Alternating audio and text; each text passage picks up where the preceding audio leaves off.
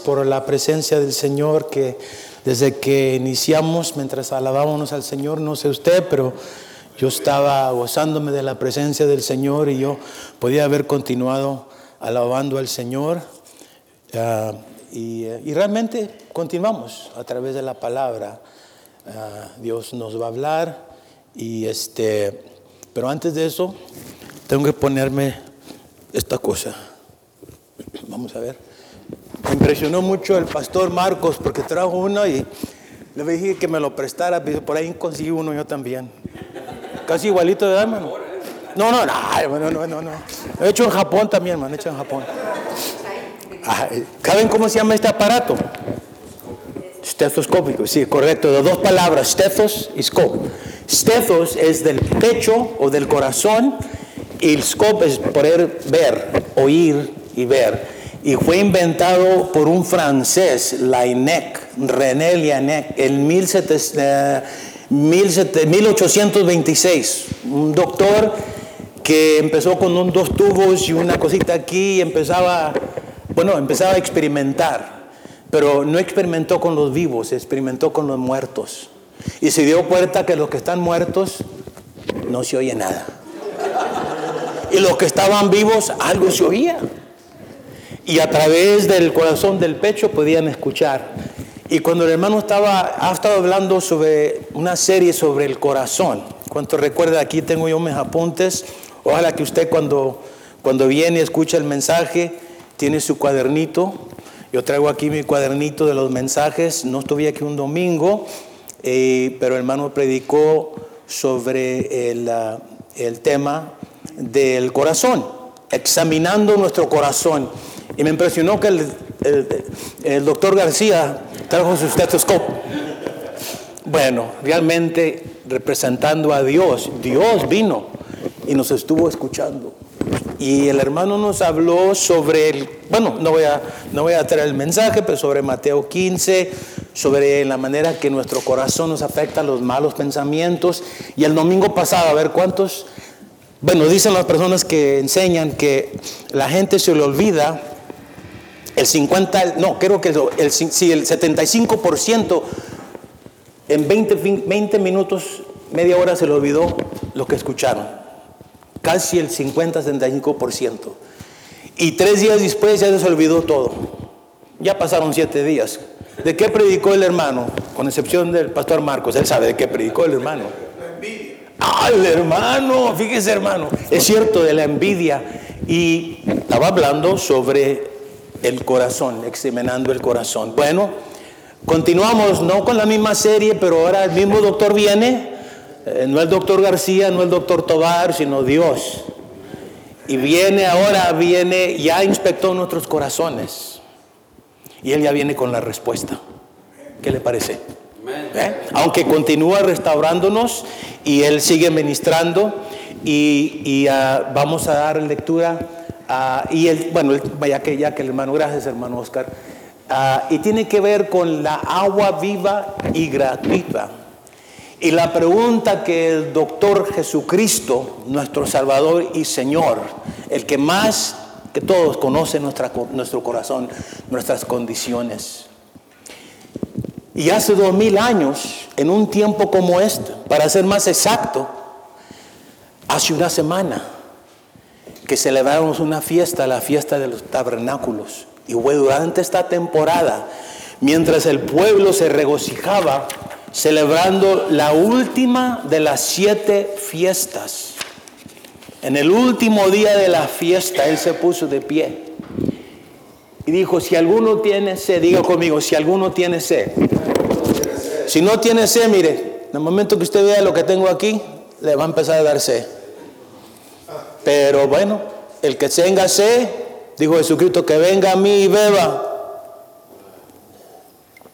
Oh, wow, it's good. It's good. It's good.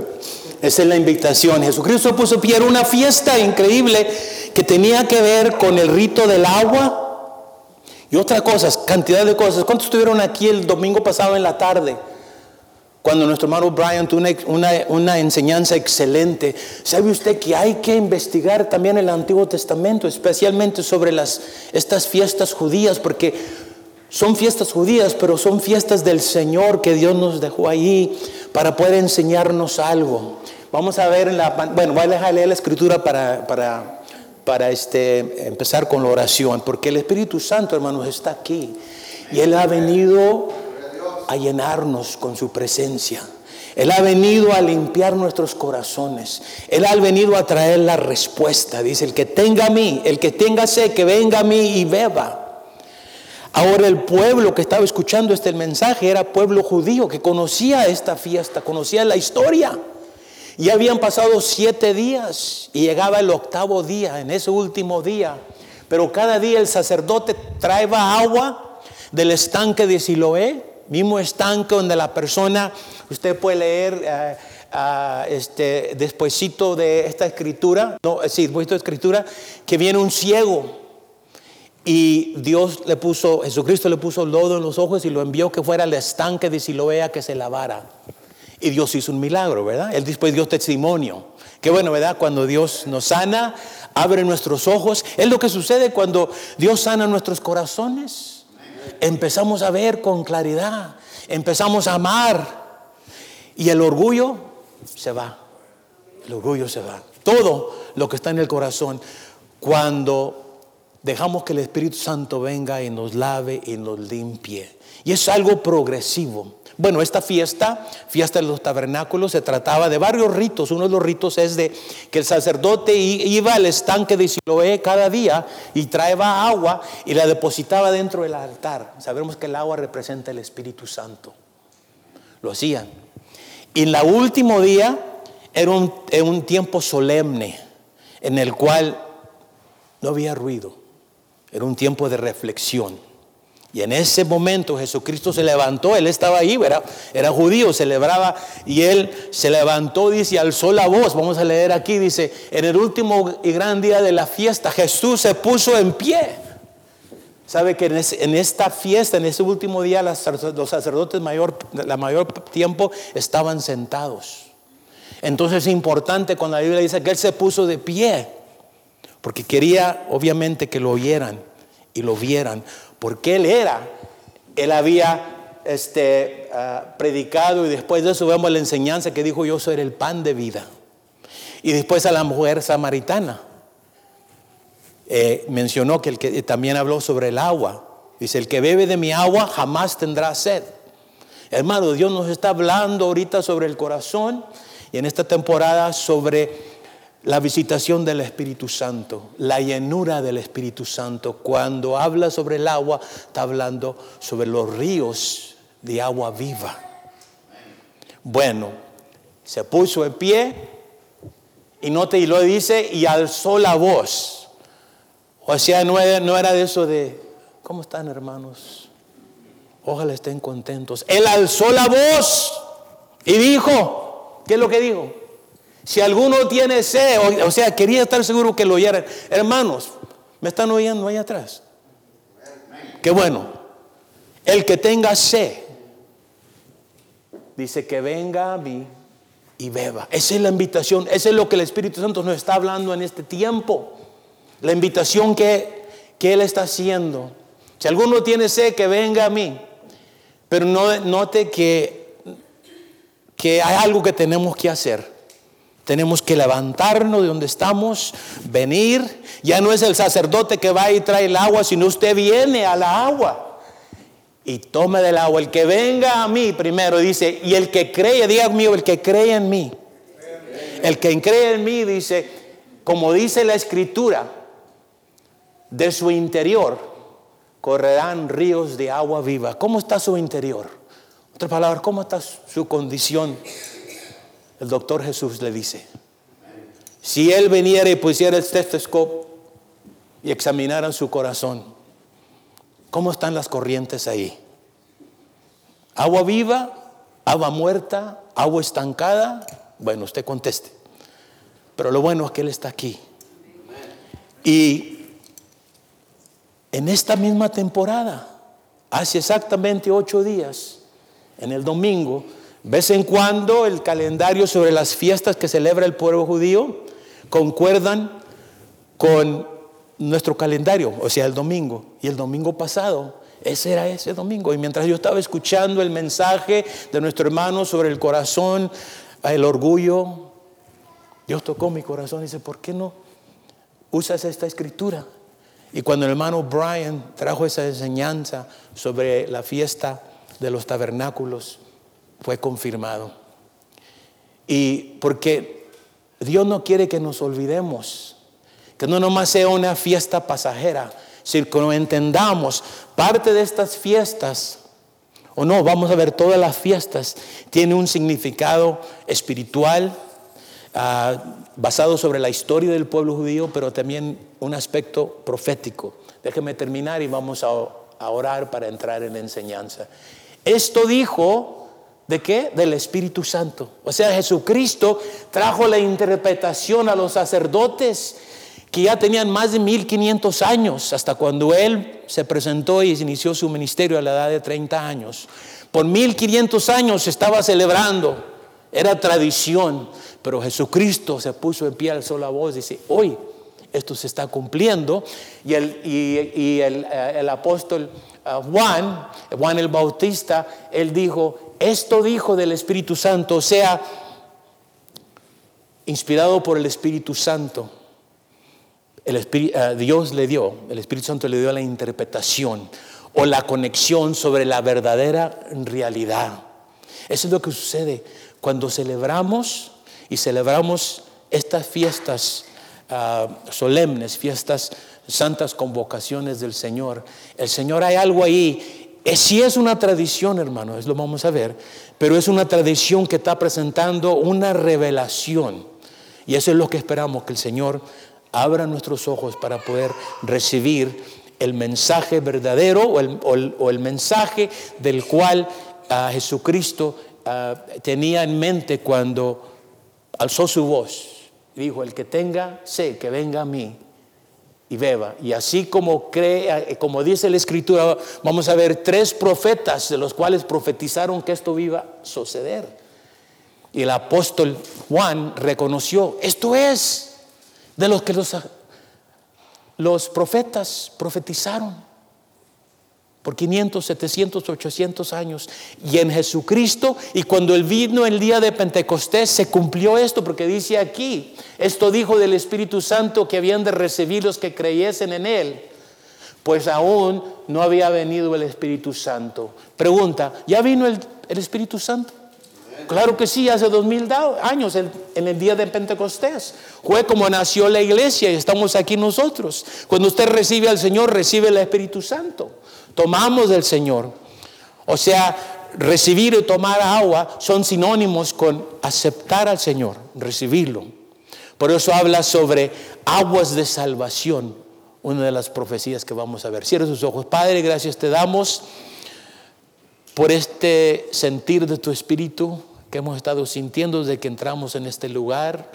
Hoy, esta mañana especialmente, muy fuerte tu presencia en las alabanzas, mientras te adorábamos y aún ahorita, mientras tu Espíritu Santo nos está hablando a través de esas palabras que tú declaraste hace dos mil años y ahora nos hace la pregunta, el que tenga sed,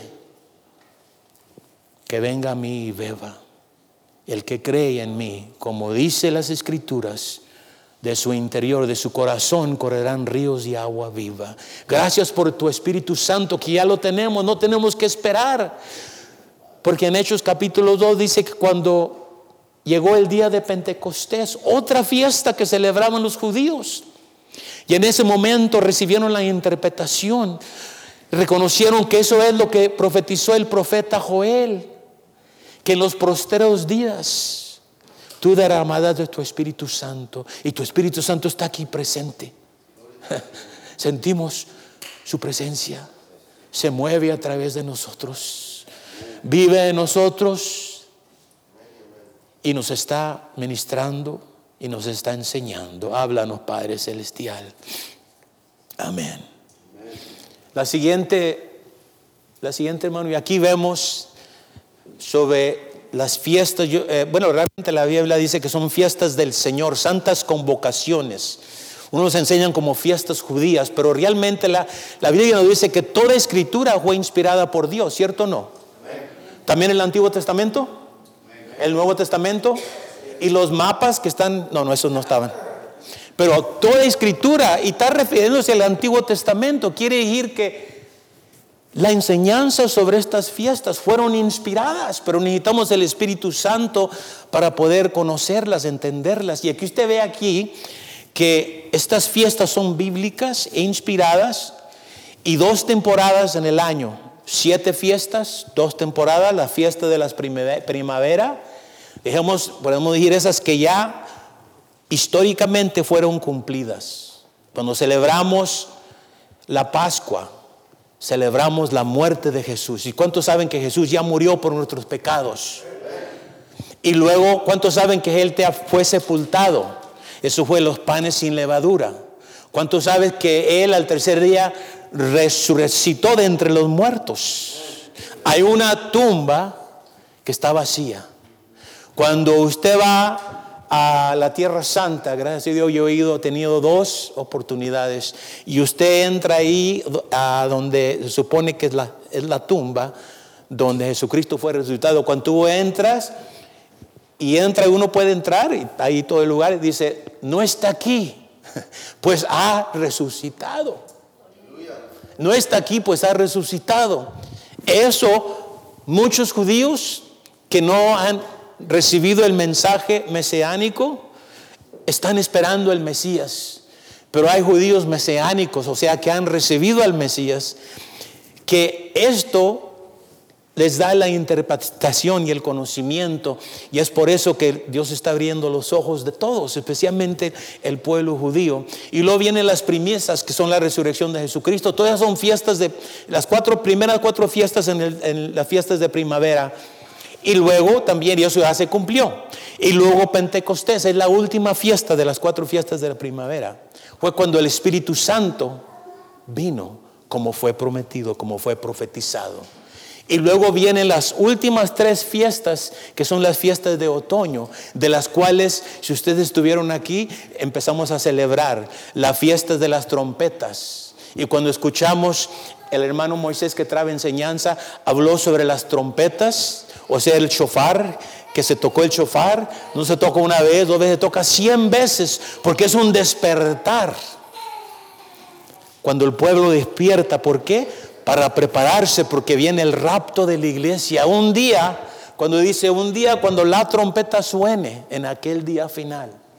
Cuando la última trompeta, el sonar de la última trompeta, es cuando los cielos van a ser abiertos y Jesucristo va a venir por su iglesia.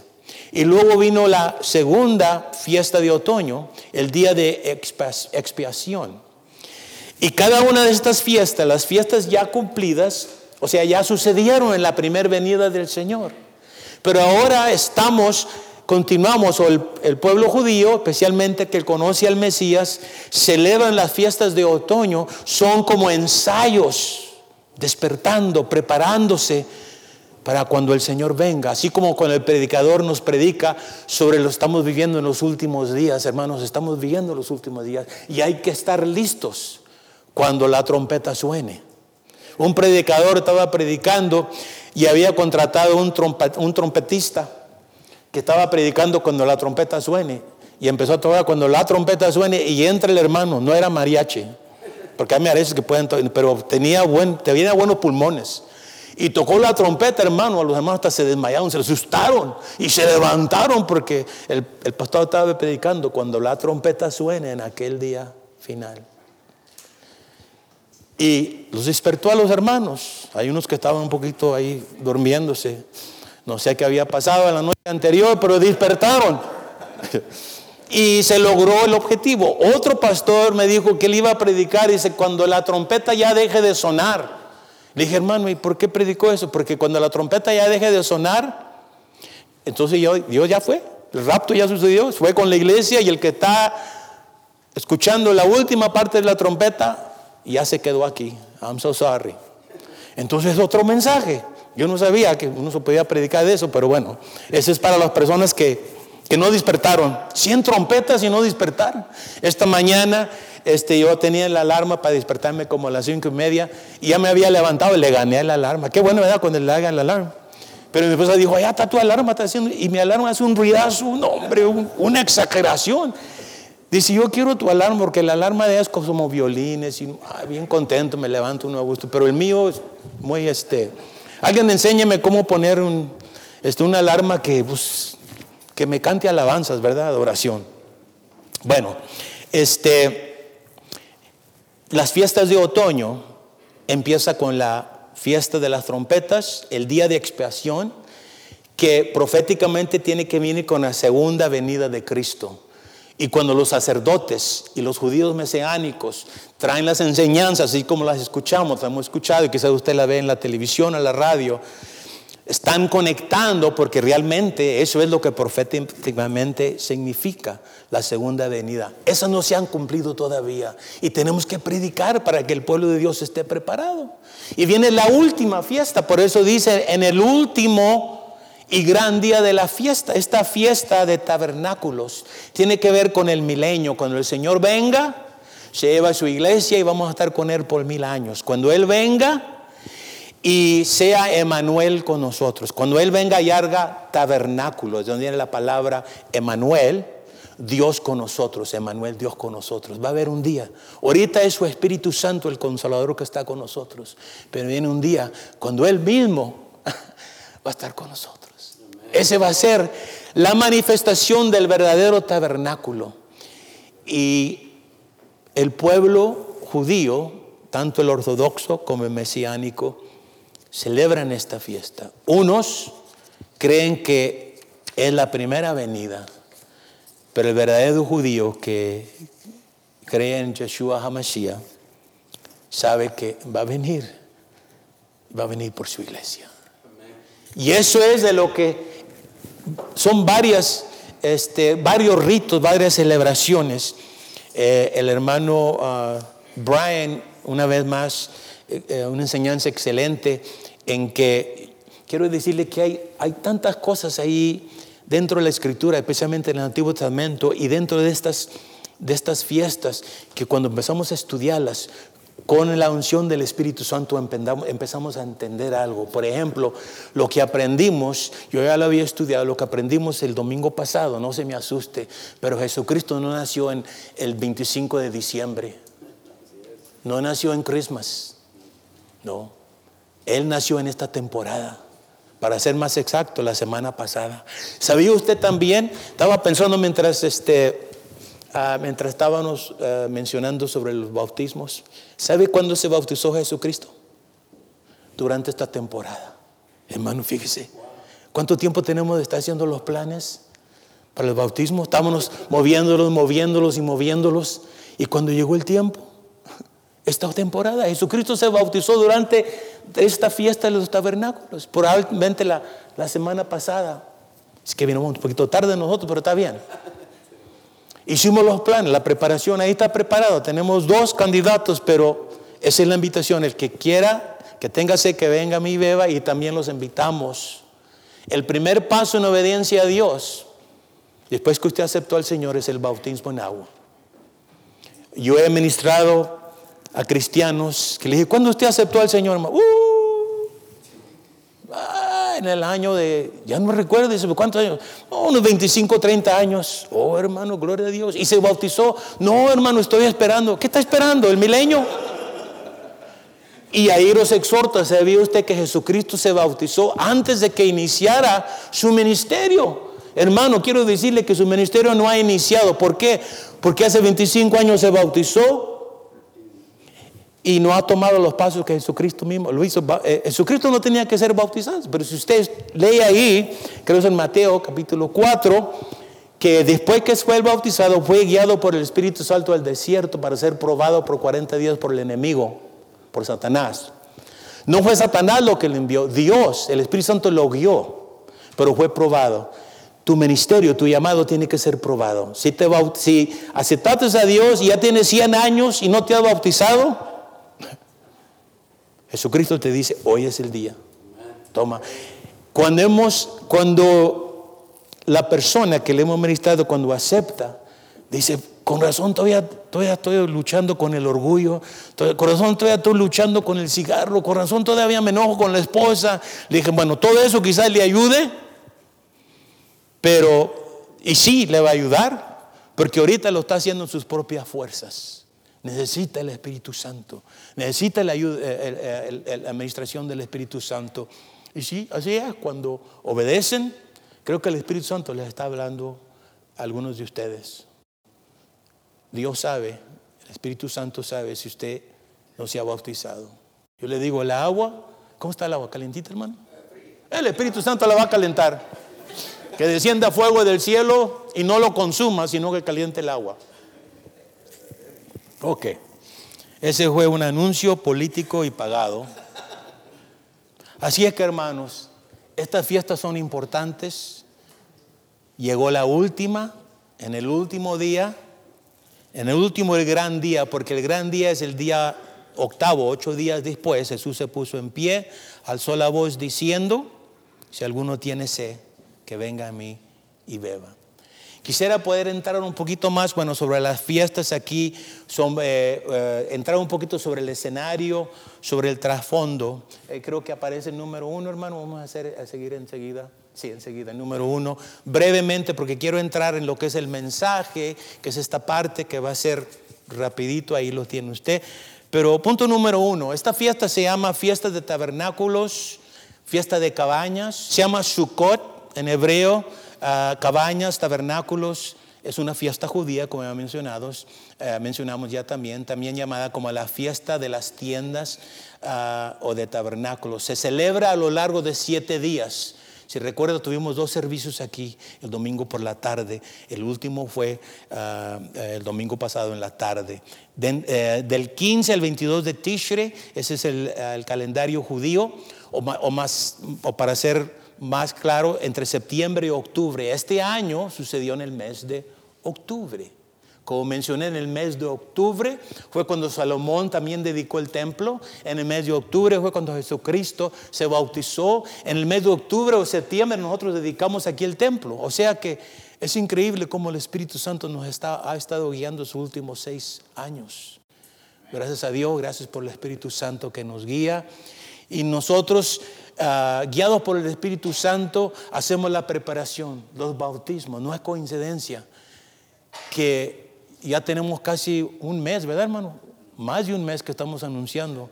Podíamos haberlo hecho en julio cuando estaba calientito. ¿Por qué nos esperamos hasta cuando llegó el viento? Esta noche estaba frío en la tierra y todo. Bueno, pero es el tiempo de Dios. Así es que, como dicen los de Texas y del norte de México, no se me raje, hermanos. No se raje. Muy bien.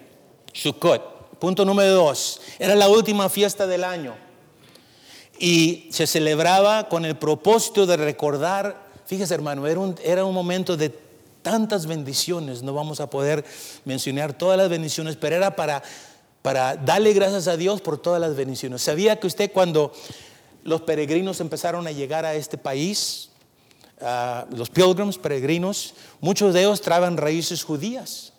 Y de ahí empezaron ellos a hacer lo que le llamamos uh, Thanksgiving Día de Acción de Gracias.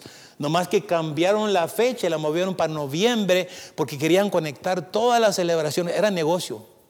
Movieron la fecha para noviembre porque después de noviembre 24 viene el Black Friday y luego viene el, el Green Friday, el Yellow Friday y el negocio y te roban el dinero y ya estás gastando y gastando y gastando y para el 31 de diciembre ya no traes, no traes nada en tus bolsas.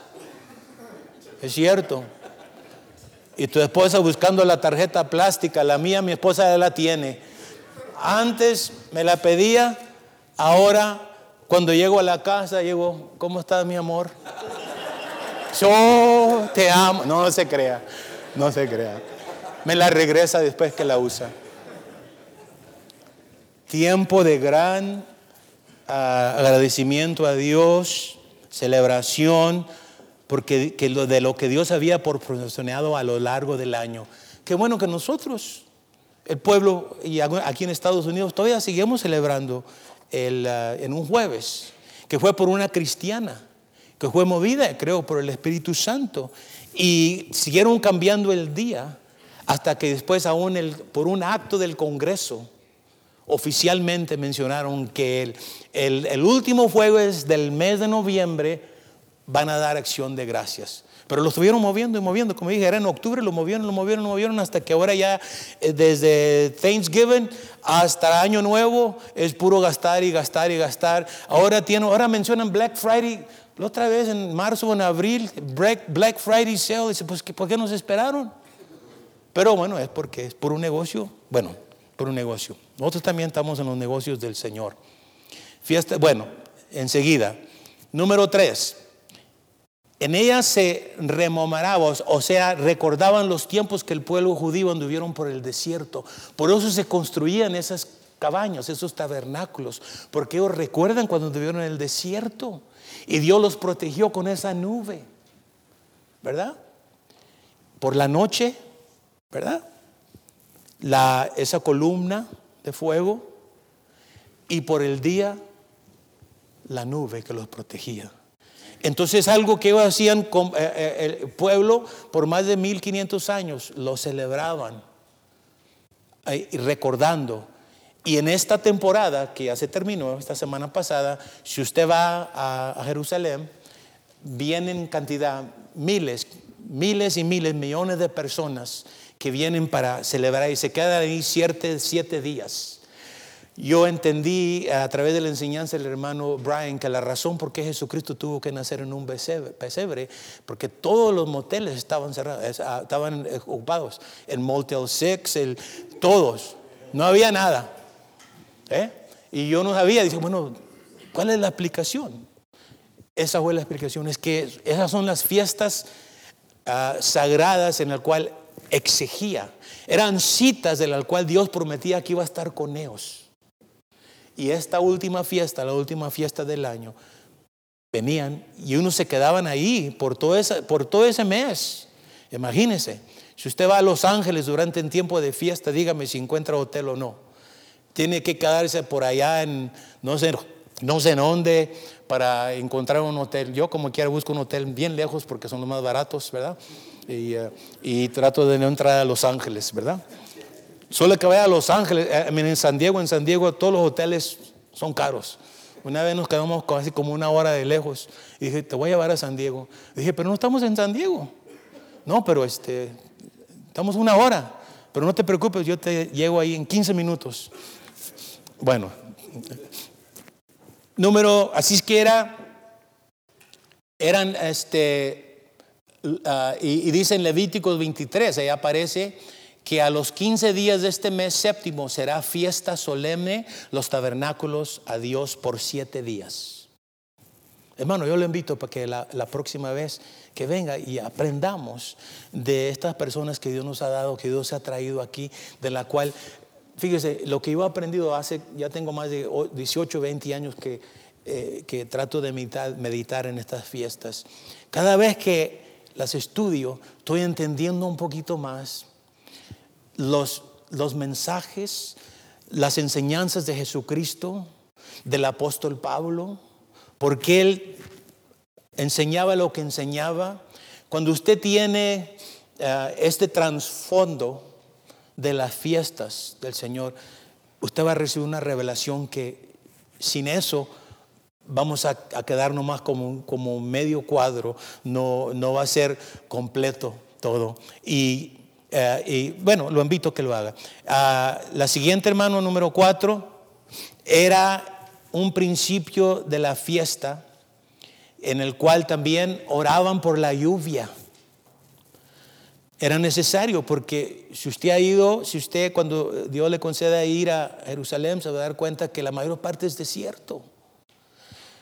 La, la, la, Jerusalén mismo está en, un, monte, en una montaña.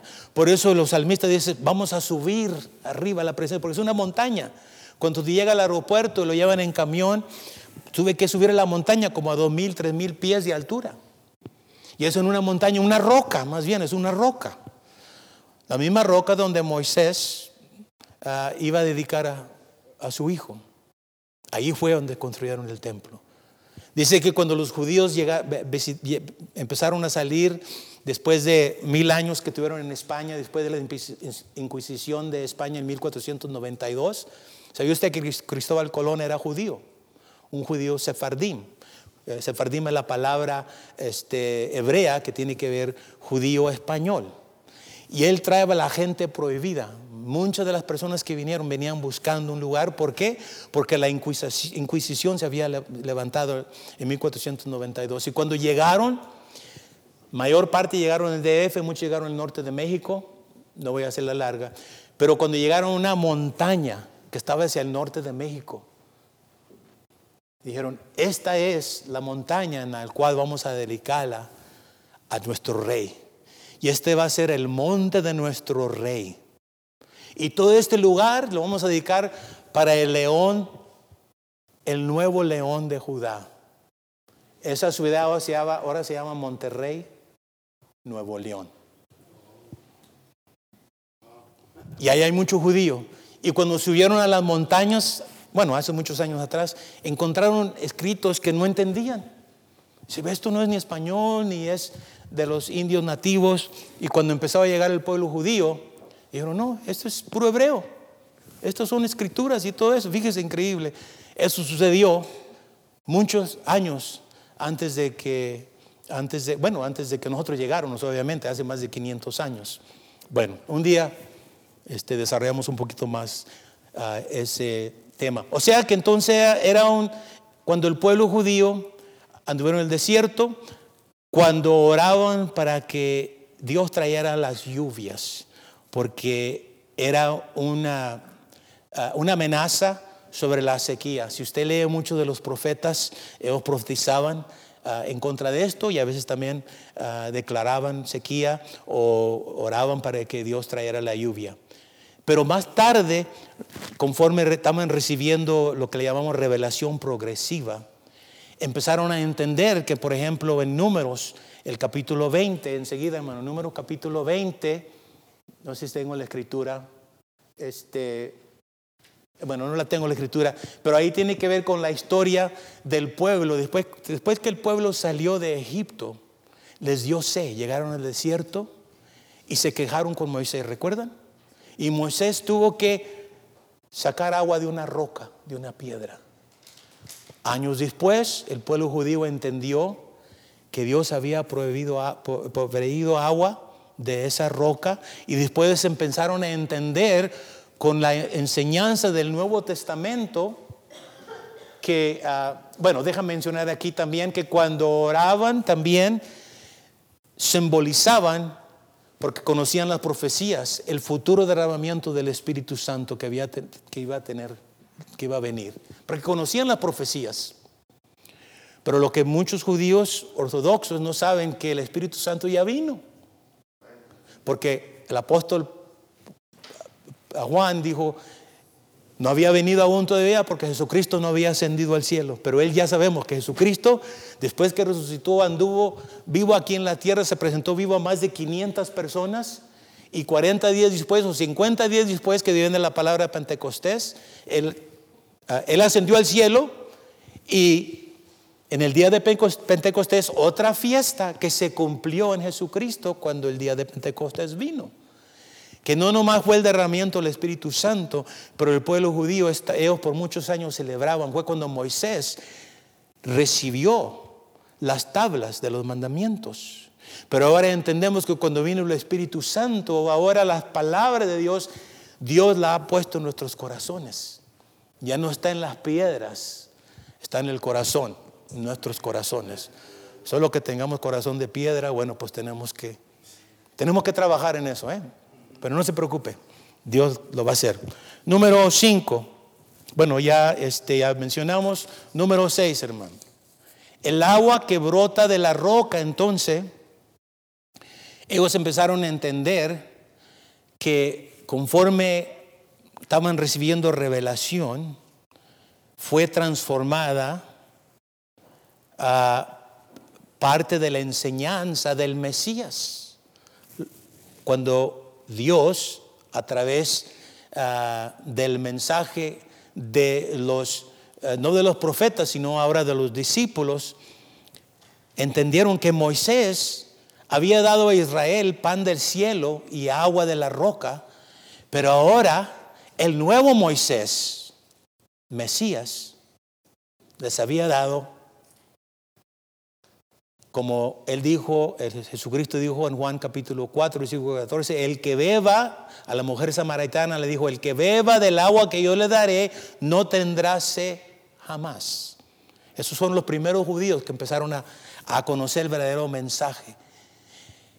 Y luego después, y esto sucedió antes de que él trajera la palabra, el que tenga a mí, que venga a mí sea. O sea, ya, habían visto el ministerio de él, la enseñanza. También Juan 6:35, cuando él declaró, dice, yo soy el pan de vida.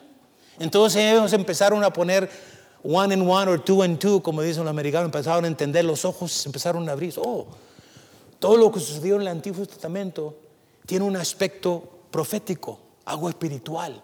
No lo entendíamos pero ahora a la luz de Jesucristo, que Él dijo que yo soy la luz, Él es el pan, Él es el agua, y luego después, tres capítulos después o un capítulo después, dice el que tenga a mí, el que tenga sed, que venga a mí y beba. Entonces empezaron a entender. Número siete. Entonces Jesús, conociendo y entendiendo todo esto, Él en este momento, la escritura que acabamos de leer, fue un momento de inspiración en el cual entonces él empieza a pronunciar. Y usando este momento, cuando el sacerdote van al estanque de Siloé y traen la agua y la empiezan a, a derramar en el altar y la gente está viendo, asombrosos, él se pone en pie y alza la voz.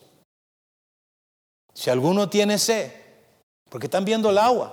Si yo estoy tomando el agua aquí, hermano, le va a dar Ay, ¿está dándose o no? Imagínense el sacerdote siete días, agua y agua y agua y agua, galones. Y la gente dice, ¿cuándo nos va a dar agua? No, es que es un rito, es nomás simbólico. Aprendan. No, pero Jesucristo dijo, ok, this is enough me voy a levantar. Se puso, como dije al principio, el sacerdote normalmente estaba sentado, haciendo el rito. Él se puso de pie. Por eso la Biblia dice en Juan capítulo 7, se puso de pie y sabe que en ese tiempo ya lo andaban persiguiendo. Usted se pondría de pie si lo andaba buscando un bandido para. No, está escondido. Levanta el hermano. No, allá está el hermano. Está escondido. ¿Dónde está? No, pues allá está en el, en el último salón ahí. No, que venga, se ponga de pie y nos diga aquel, cuál es el mensaje que trae. No, ese hermano no va a salir. Hasta cuando se vayan todos, los que lo van persiguiendo. Él se puso de pie y había predicado. Usted puede leer el capítulo 4, capítulo 6 de lo que mencionamos. Y en el capítulo 7 dice: es el tiempo. ¿Por qué? Porque estaban celebrando un rito. Nada malo con los ritos, pero algo que estaba hablando de él mismo. Y él, guiado por el Espíritu Santo, se puso de pie. Dice, este es el día. Ya viene ese momento. Y aún es en ese momento ellos podían recibir, aunque el apóstol Juan dice, él habló de algo que todavía no ha sucedido porque Jesucristo no es el día. Pero sabemos que en ese mismo Evangelio de San Juan, capítulo 14, capítulo 15, Él empieza a enseñar a los discípulos. Dice, no os voy a dejar huérfanos, voy a ir. Si no me voy, el consolador no va a venir. Y empieza a darle enseñanza sobre el Espíritu Santo. O sea, Él siguió con el mismo tema, pero trajo la palabra, la aplicación. Y les dijo, quédense hasta que reciban la promesa del Espíritu Santo. A veces tenemos que esperar, hermanos. Pero hoy no es tiempo de esperar, hoy es tiempo de tomar, de beber, porque este es el día en el cual el Señor este, nos está ofreciendo. Él es el nuevo Moisés. Pablo nos dice que Él mismo es la roca que da la vida.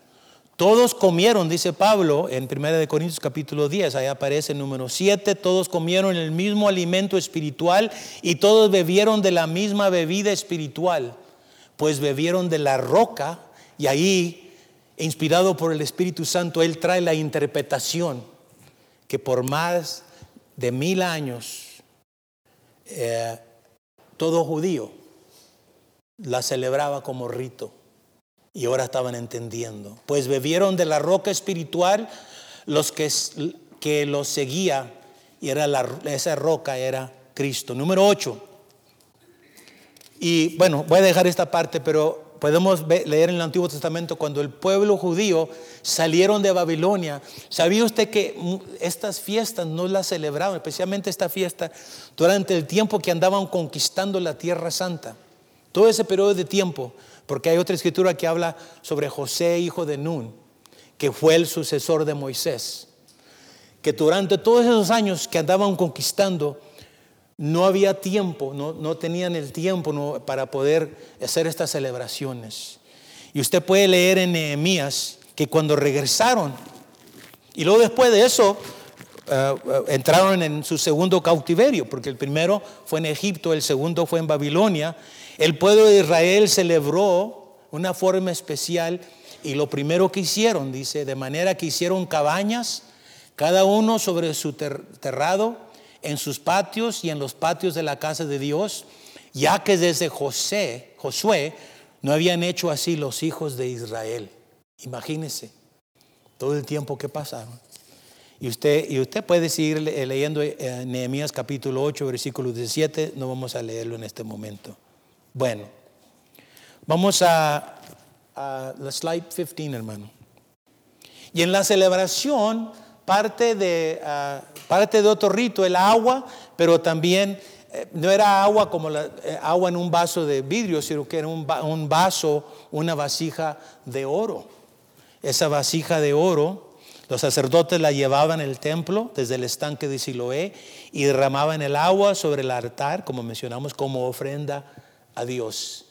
Nuestras alabanzas, hermano, nuestra adoración es nuestra ofrenda a Dios que le hemos elevado y Él la ha recibido. Ahora, y yo me pregunto, bueno, ¿por qué? ¿Por qué el oro? Bueno, porque el oro, no sé si lo tengo ahí, hermano. Eh, ah,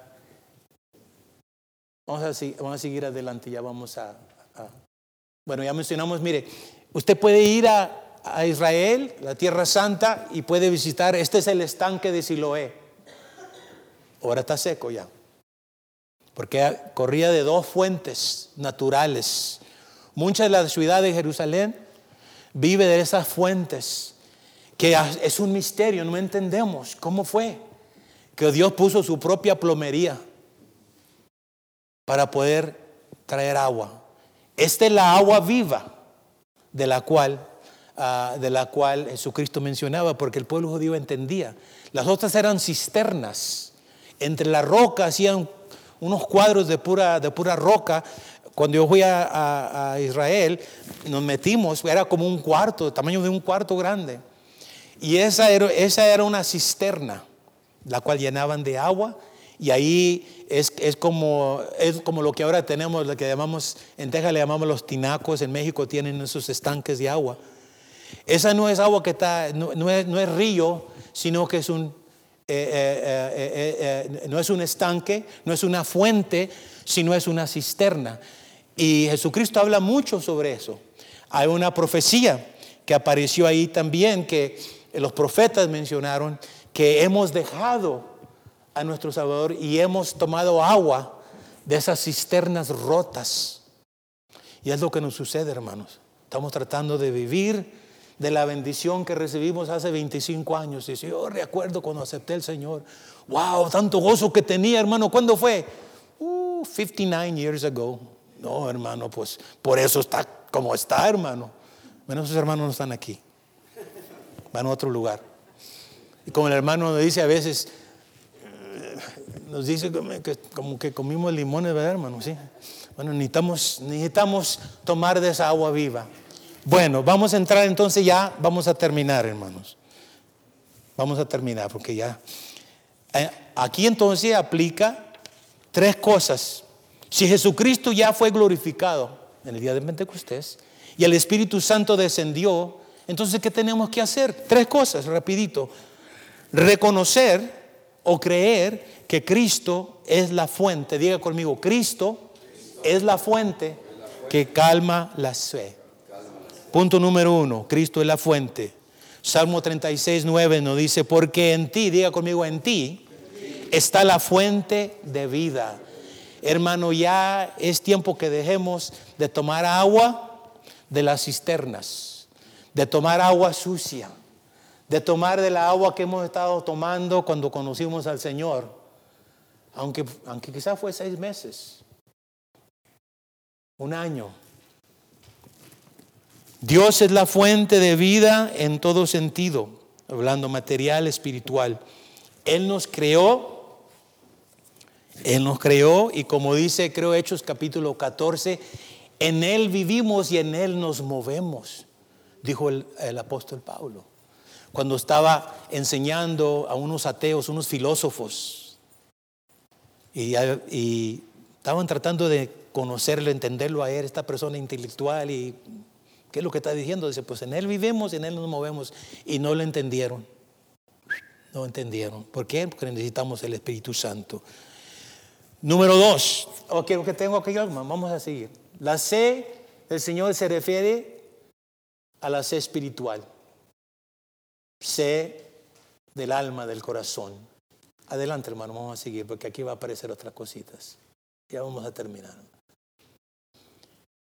Hubo un siervo de Dios, un ateo, que después ya como adulto se convirtió a Dios, a San Agustín un teólogo, no, perdón, eh, después hablamos del otro. Eh, San Agustín, un filósofo, teólogo que vivió en el año 354, y él mismo declaró, y es algo que a través de los años toda la iglesia cristiana usa esta escritura, eh, bueno, yo la memoricé en inglés, pero en español dice, él reconoció, dice, nos hiciste, Señor, para ti, y nuestro corazón está inquieto hasta que descanse en ti.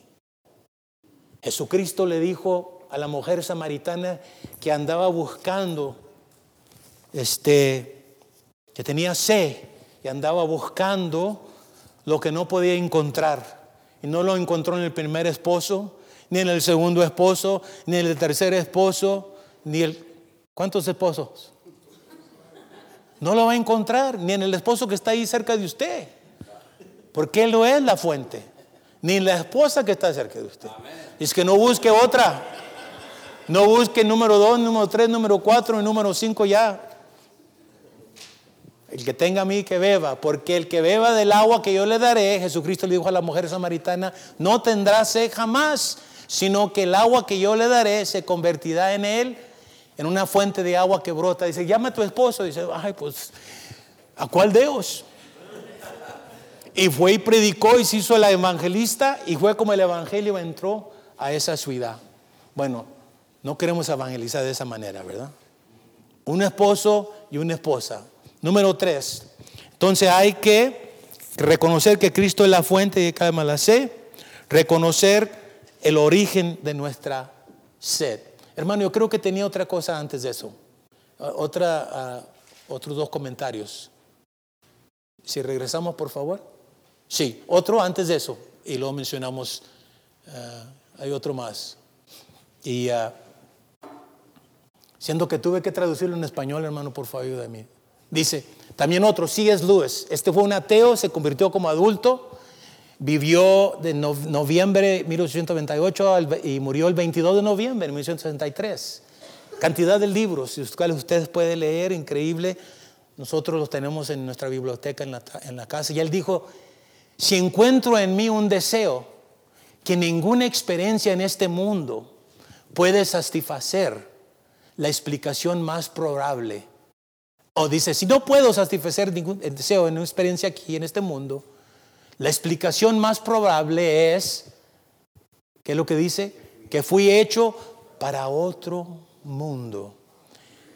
Y ahora más reciente, el, doctor ah, James Dobson, que el pastor lo ha mencionado mucho, él dijo, hay un agujero con un pecado en el corazón de toda persona viva, un vacío profundo que grita para ser llenado.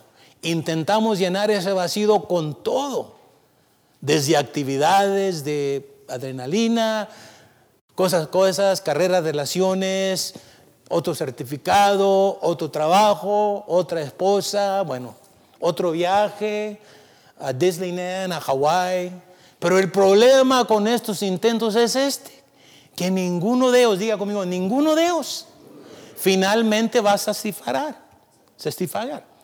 O usted puede encontrar una cierta cantidad de disfrute e incluso satisfacción en otras cosas, pero va a ser por un tiempo. Pero al final, diga conmigo, al final te dejarán vacío, anhelando algo más. Y por eso Jesucristo reconoció pueblo sagrado, celebrando este rito, nada malo con ese rito, pero es tiempo que reciban una revelación completa. Y por eso él dijo, en el último día de la fiesta se puso en pie. Había estado escuchando, celebrando por siete días.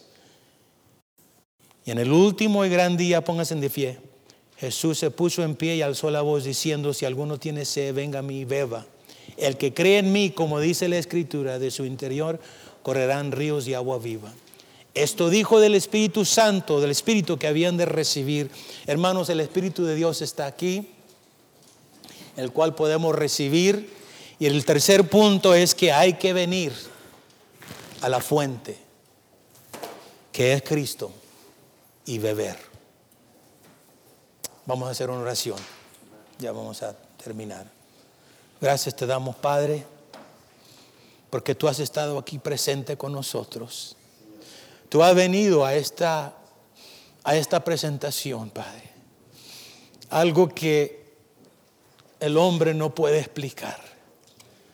Pero tú has estado aquí, has enviado el Espíritu Santo, el cual ya tiene más de dos mil años que ha estado aquí, el cual mientras te alabábamos estaba presente en nuestros medios, el cual mientras te adorábamos y ofrecíanos nuestra adoración, nuestra alabanza como ofrenda. Tú la has recibido, Padre. Tú estás aquí, Señor.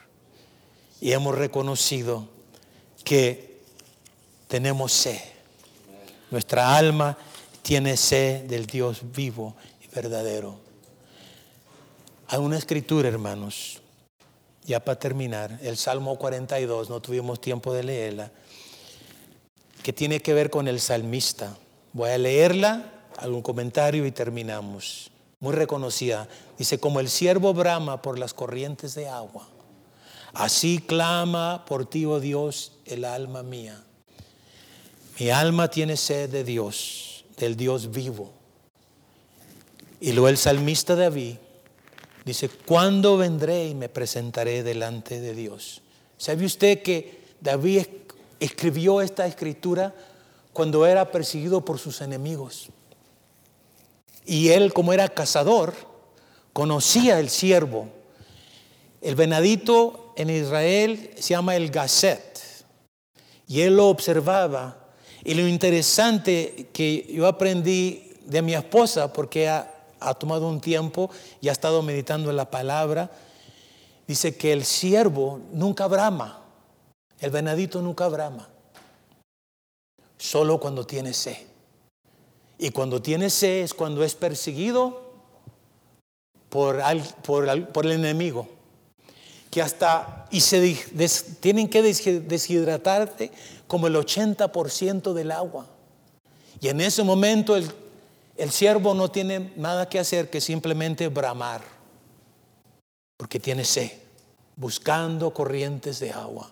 Hermanos, quizás estamos aquí en el cual el enemigo hemos luchado y no hemos tomado en las aguas y venimos ahorita deshidratados. Y el salmista David cuando él vio, decía, así, como ese animalito que está huyendo porque el enemigo lo ha perseguido y buscando agua y por eso está bramando. Y oraba, Señor, yo quiero tener esa sed. Así como clama por ti, oh Dios, así clama mi alma. Desde mi alma tiene sed de Dios, del Dios vivo. Y él mismo se pregunta, ¿cuándo vendré y me presentaré delante de Dios? Y creo que Dios, usted tiene la respuesta. Hoy es el día. Jesucristo una vez más nos dice, el que tenga sed, que venga a mí y beba. Y de su interior correrán ríos de agua viva. Padre, gracias por tu palabra, Señor. Ministranos, aún al terminar el servicio, sigamos meditando en esta palabra, Señor, durante este día, durante esta semana.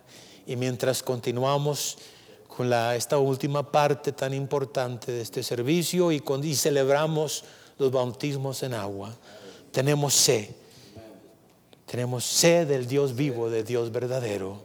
Gracias te damos, Señor. Y el pueblo de Dios dice, amén. Pase, hermanito.